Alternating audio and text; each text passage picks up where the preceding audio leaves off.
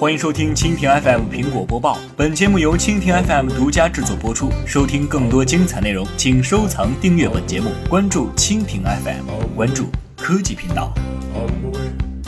消费者前往苹果官方零售店进行购物，所购买到的产品包装盒都会装在一个印有苹果 logo 的白色塑料袋里。对于讲究一切细节的苹果来说，这已经成为了一种标准的零售店用户体验。不过，也许再过几天，这种标准就会有所改动了。根据国外媒体报道，从本月的十五号开始，苹果将会淘汰零售店内的塑料购物袋，而且全部以纸袋来代替。苹果今天在一份内部员工备忘录里谈到，代替塑料袋的纸袋主要有百分之八八十的可循环利用材质构成，能起到更大的环保作用。除此之外，苹果还要求每一家零售店在消费者完成购物之后，都要询问对方是否需要购物袋，而不仅仅是简单的直接供应。据了解，苹果零售店即将提供购物袋纸袋，分为中和大两种型号。按照苹果的计划，如果零售店内还有塑料袋库存，他们仍然会提供供应，直至。库存清仓为止。到目前为止，他们还不知道苹果零售店提供的纸袋会是哪种设计风格。在上个月的春季发布会上，苹果一开场就通过机器人手臂强调了环境保护的重要性。